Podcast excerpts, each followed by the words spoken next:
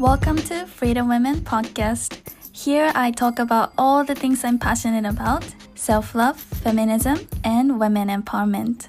海外志向な次世代女性へ自分の気持ちに正直に生きるヒントをライフコーチである萌えが飾ることなくリアルトークでお届けするエンパワーメントポッドキャストです。Are you ready? Let's go! 皆さんおはようございます。こんにちは、こんばんは、萌えです。今回もこのフィーザーマポッドキャスト聞いてくださってありがとうございます。今回のエピソード、てか今日ちょっと皆様にお知らせしたいことがあります。なんとこのフィーザーマンポッドキャスト7月3日先週でなんと1周年を迎えましたしかもねエピソード50という区切りのいい数字であの1周を1周年をね迎えることができたんです。本当に本当に今まで聞いてくださった方たち皆様本当にありがとうございます。そしてこのポッドキャストの総総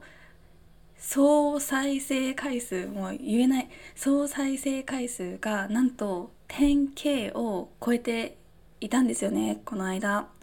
であの 10K ってあのポッドキャストのこのアプリ使ってるアプリに書いてあってわおと思ったんですけど 10K って何10000ですよね。だから1万回再生っていうことでもうすごすぎると私は思いまして本当にこれもね毎回毎回応援してくださってる方たちがこう毎に毎回ねあのプレイをしてくださったこの全部の回数がこの結果になったと思うので本当にありがたいしなんかこんな私の一人語りがそんな再生されてるってちょっとあのあのびっくりはしています。大丈夫でしたかな？今までのエピソード。でこれ聞いた話によるとポッドキャストってこうな誰があの何回再生しても1回になるらしいんですよ。ちょっと説明分かりましたか？なんか YouTube とかだと自分が同じ動画を何回も何回も見ると再生回数が上がるじゃないですか。けどポッドキャストはそのワンデバイスごとに1って出るらしくてなのでこうあの自分が何回も再生同じエピソード聞いたとしても再生回数は1にしかならないんだって。だからこのポッドキャストでの再生回数をこう増やすのって結構難しいらしいんですけどあのそれを聞いてわあすごいと思って本当にあの我ながらにあのびっくりしています。でもねこれは本当に私がね1年続けられたのもこの再生回数をあの1万回超えられたのもあれですよね。もう私だけが頑張ってたわけじゃないしあのいつもコメントとかメッセージとかくださってる皆さんの声を聞いて頑張ろうって思ってたので本当に皆さんに感謝です。いつもありがとうございます。ねえでも本当に1年って本当に早いなと思って去年の今頃ポッドキャストを始めてもう1年なんですよねで本当にやっぱこの1年で私の生活もガラッと変わってこう面白いくらいにで初めての、エピソードは確か日本にいて一時帰国してたんですよね香港から日本に。で日本にいて実家の自分の部屋で撮って携帯で撮ったのかな携帯で撮ってで今でもねあのニューあ違う一番最初のエピソードをちょっとたまに聞くともう恥ずかしいくらいなんか声も小さいですし喋り方も全然慣れてない感じででそのそんなねスタートではあったんですけどそこから、ね、1年の間に香港に帰って香港であの何回か収録何回かというかほぼ毎回収録してでその香港のね家の中家では本当外がねもう年がら年中工事してたからもう外の音が気になって毛布をかぶったりして収録もしてました。懐かしい。でね今は日本でこう宮古島にいるし本当に1年で何があるかもうわからないですよね。本当に。ね。で今回のその記念すべきエピソードでこう何を話せばいいんだろう何を話そうかなって思ったんですけどこのねもう面倒くさがり屋でもう何やっても続かない自分がこう1年もポッドキャストを続けられたっていうことでこれはもうほんと自分なりに大したことだなって思ってるのでこのね私なりに考えた私がこう面倒くさがりの私が1年もポッドキャストを続けられた理由とか秘訣っていうのをお話ししたいかなって思いました。であとやっぱり1年やってみて学んだこともたくさんあるのでそれもなんかいくつかシェアできたらなって思います。でやっぱり継続力っていうのをあの私継続力ないんですってあの思ってる人ってこれを聞いてくださってる中でもいますか？でね私コーチングをライフコーチングをあのやってるんですけどこうたくさんの方にセッションをしていると本当に継続力がなくてって目標があるけど続けられるか分からなくてっていう人本当にたくさんいるんですよね。で本当に私も分かるんです。私も継続力全然ないんですよ。でもポッドキャスト1年続いてるじゃんって思った人いると思うんですけども本当これ奇跡ですよ。奇跡。なんだけどポッドキャストはなんとか続いてるけどそれ以外のことはこの1年で本当続かなかったことたくさんあります。で私がこのねポッドキャスト始めたくらい同時にくらいにあのインスタグラムでこう顔出しするのがすごく私抵抗があったんですよ。こう自分のパーソナルのその個人のプライベートなアカウントのインスタグラムでも自分の顔を全然載せない。てかもう私自身の写真を撮ることがあんまりなんだろうな好きじゃないんですよね。やっぱり写真撮って全然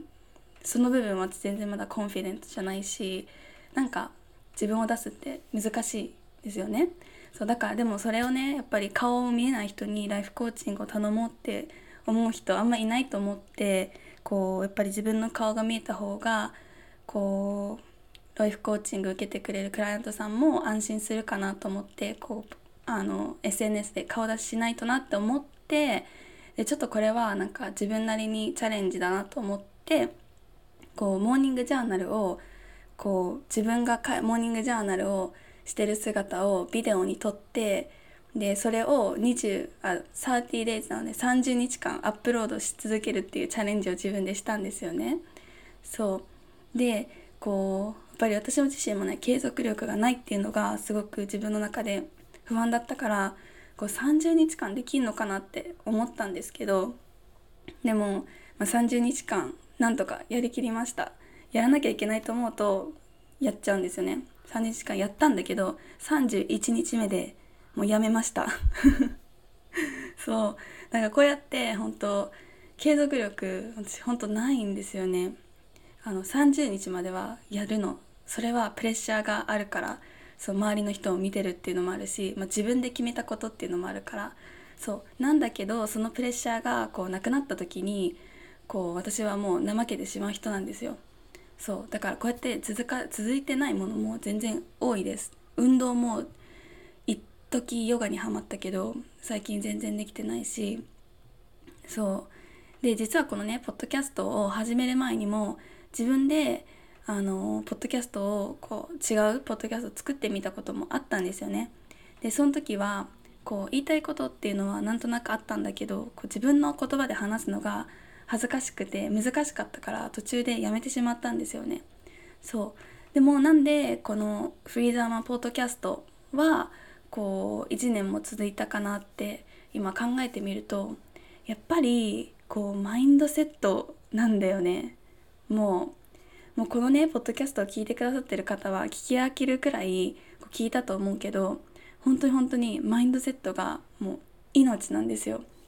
本当にマインドセットっていうのはこう思考私たちが持ってる思考とか私たちが持っているこう物事の捉え方とか考え方っていうことなんだけど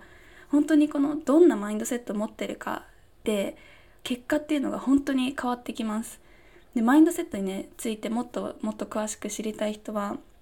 エピソード33でマインドセット101っていうこう結局マインドセットって何ですかっていうものをね話してるエピソードがあるので是非聞いてほしいんだけどこうやっぱマインドセットが何で大事かっていうとこう私たちがモチベーション高くてもういけいけみたいな時って別にそのマインドセットがどうでもいいんだけどこの私の自分のモチベーションが下がってる時下がってる時にあのやっぱりタスクをこなすって本当に大変だし億劫じゃないですか。でこうも特に生理中とかねそんな時ってやっぱり PMS でマイナス思考にもなってるし本当にこう自分が落ちてる時に何かね作業をする今まで続けてたことが続けるってやっぱりつ辛いですよね。でやっぱマイナス思考になってる時なのでこう自分のこの一人語りを誰が聞きたいんだってこうマイクに向かって話しかけてるのがこれがバカバカしいなってなんかちょっと何してんだろう自分って思うようなことも全然あるんですよ。で思うように話せなくてこうもうあもう今週は無理かもって思うことも何回もあったんだけどでもやっぱりそこで私の中にあったマインドセットっていうのが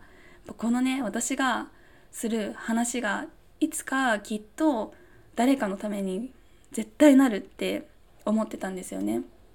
そうもうほんと最初はもう半信半疑やこうマインドセット大事だからこういう誰私の話を誰かが聞いてくれるっていう風に思ってもいやどうせっていう風にはちょっとは思ってたよ思ってたけどもうその最初は半信半疑でも全然大丈夫ででももう自分にマインドセットっての自分の頭をこうトレーニングするってことだからもう何回も何回も自分の中でこの話がきっと誰かのためになるってもう何回も何回も自分の中で言い続けてたしもう信じ続けてたんですよ。最初はそれが全然現実的じゃなくてもそうこれがねでも今ではこのポッドキャストの配信楽しみにしてますとか言ってくれる人が今はいるんだけどもういない時からこう思うようにしてました。こう思ってましたやっぱり。そう。で私以外にもね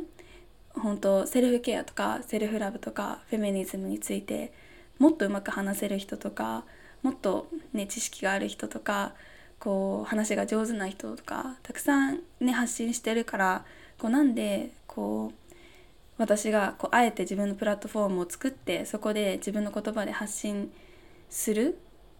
かっていうとやっぱりこのさっきみたいにきっと誰かのためになるってすごいマインドセットで思ってるしやっぱりいろんなあの似たような話でも誰が話すかによって自分にとってしっくりくるとかうんなんかこの人あんま分かんないなっていうのはあるじゃないですか。だからこれも本当マインドセットで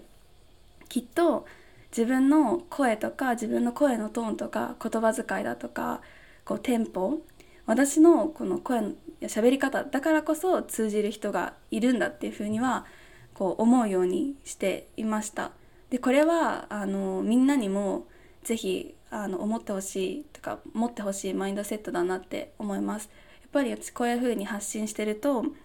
あのこのポッドキャスト聞いてくださってる人とかインスタグラムを見てくださってる人とかとプログラムに入ってくださってる人とかがやっぱりこう私も自分の思いとかを発信して誰かをサポートしたいっていう風にこう思ってるそういう思いを持った人があの周りにいるんだけどでもやっぱりそういう人にもあのね他のね同じような発信してる人を見てあ私が私なんかがやってもなっていう風に思っちゃって落ち込むってこと多分あると思うんだけどでもそこでもそのこの人がもうやってるからじゃなくてこの人はこの人なりのこの伝え方をしてるけどきっとこの伝え方じゃ伝わらない誰かがいるし私が言わないと伝わらない誰かがいるっていうなんかちょっと責任感みたいのを勝手に感じてほしいなって思います。やっぱりさっきも言ったけど何かしらのこの私がこれをやってる理由とかに対してこう責任私がやらなきゃいけないんだっていう責任が乗っかれば人って多分続けることができるんですよね。ただ単にこう自分がこうなりたいからとか自分がこういう風な、うん、ものが欲しいからっていうのでこう続けててもやっぱりどこかで自分だけ自分に対してのプロミスだからなかなかあのそれをね破っても別に何も起こられないし何も自分が困るだけじゃん。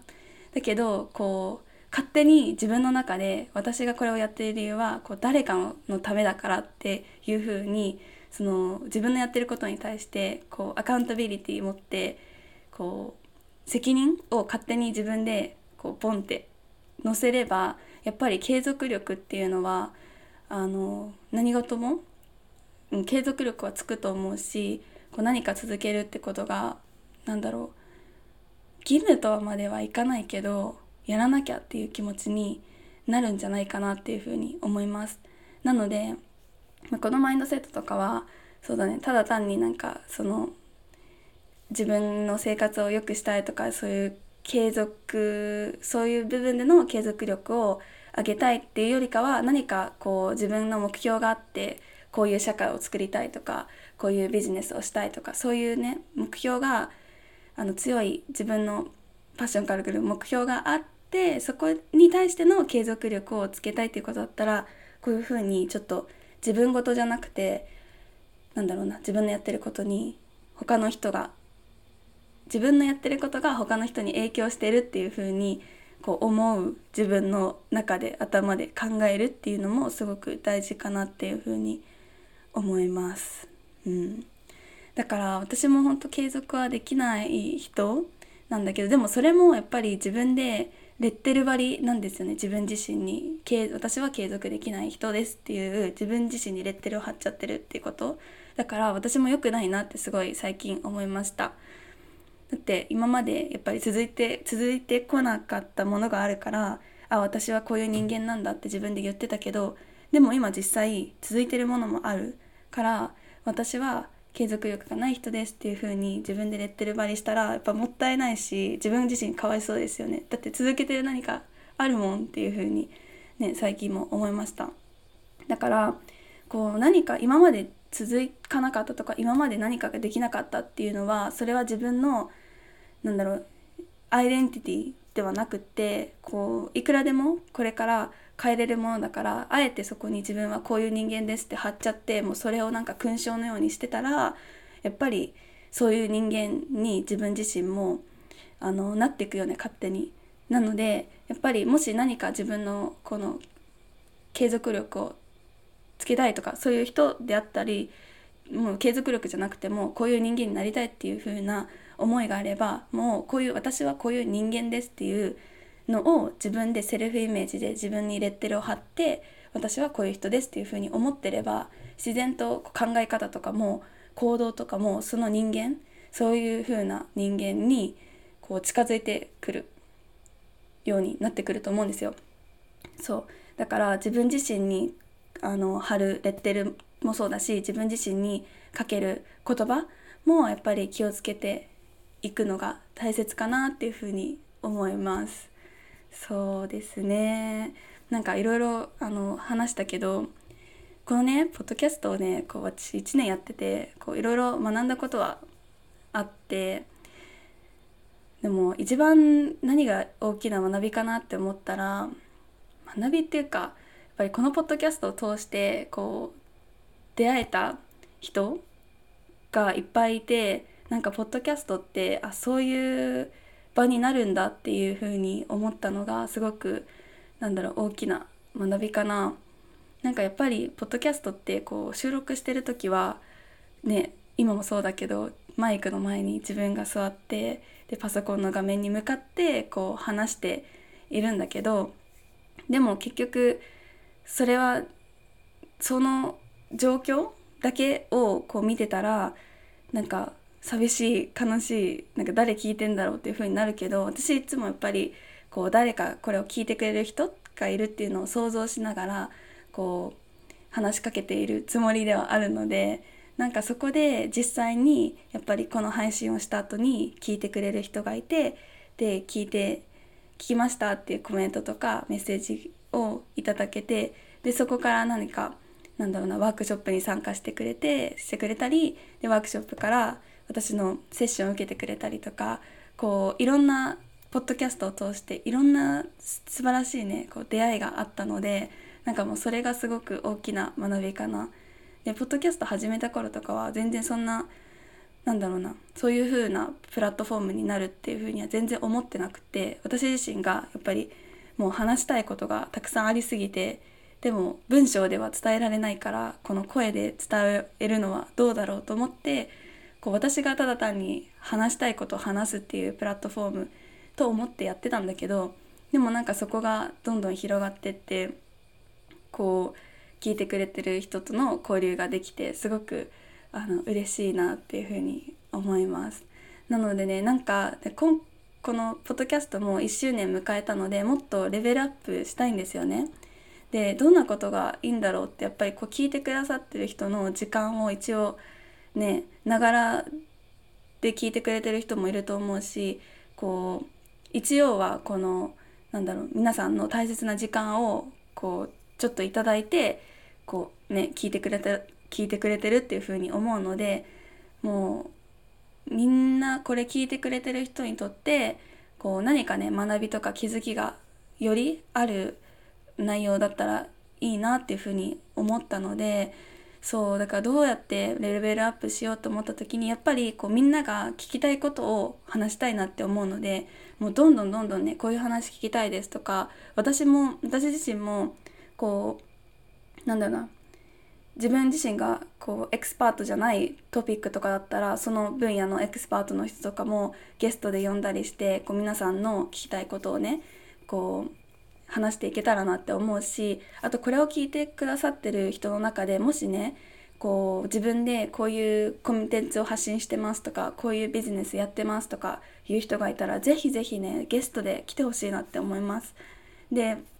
このポッドキャストを聞いてくださってるオーディエンスっていうのはやっぱり次世代の女性海外志向な次世代の女性が多いのでなんかそういう女性に対してこう私が持っている知識をあのシェアしたいですっていう方がいたらゲストでね是非来てほしいなと思いますなのでコメントとかでもいいしあの私にインスタグラムで直接 DM 送っていただいてもいいし E メールアドレスもあのポッドキャストの概要欄にあるのでぜひぜひあのゲストでもリクエストでもメッセージ送ってほしいなっていうふうに思います。はい、で今日はねなんか特にあんま話すことも決めずにこう皆さんにとにかく感謝の気持ちを伝えたいなと思ってこうポッドキャストも収録しているのでなんかちょっと拙かったかな。大丈夫かな。記念すべきあのエピソードなのに全然まとまりがない話になっちゃいましたけど。はい。まあとにかくこのポッドキャストをねあの最初の頃からずっと聞いてくださってた皆さんとかあと最近からでも聞き始めてくださった皆さんとか今までメッセージを送ってくださった皆さんに本当にありがとうございますっていう気持ちを、はい、伝えたいなっていうふうに思います。で2年目もポフィーザーマンポッドキャストあの毎週水曜日配信していきますので是非これからも応援してくれたら嬉しいです。はいもうなんかみんな聞いてくださってる皆さんにお会いしたいですねぜひぜひで何かそういうねこのパンデミックが終わったらそういうなんか交流会みたいなパーティーとかしたいなーって勝手に想像しています。もちろん宮古島で。でみんなに宮古島来てもらってこうリトリートじゃないけどやりたいですよね。なのでもうもうすぐねこういうなんだろう身動きできない時期っていうのも終わると思うのでなんかその時を楽しみにみんなであのー、日々をね楽しく生きていけたらなっていうふうに思います。やっぱりこれを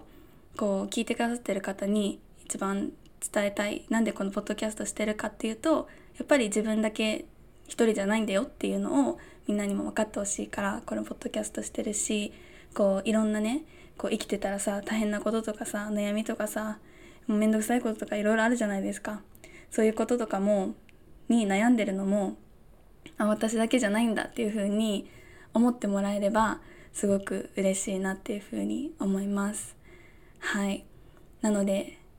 あの1年間ありがとうございました。で2年目も頑張りますということで今回のエピソードはこれで終わりになります。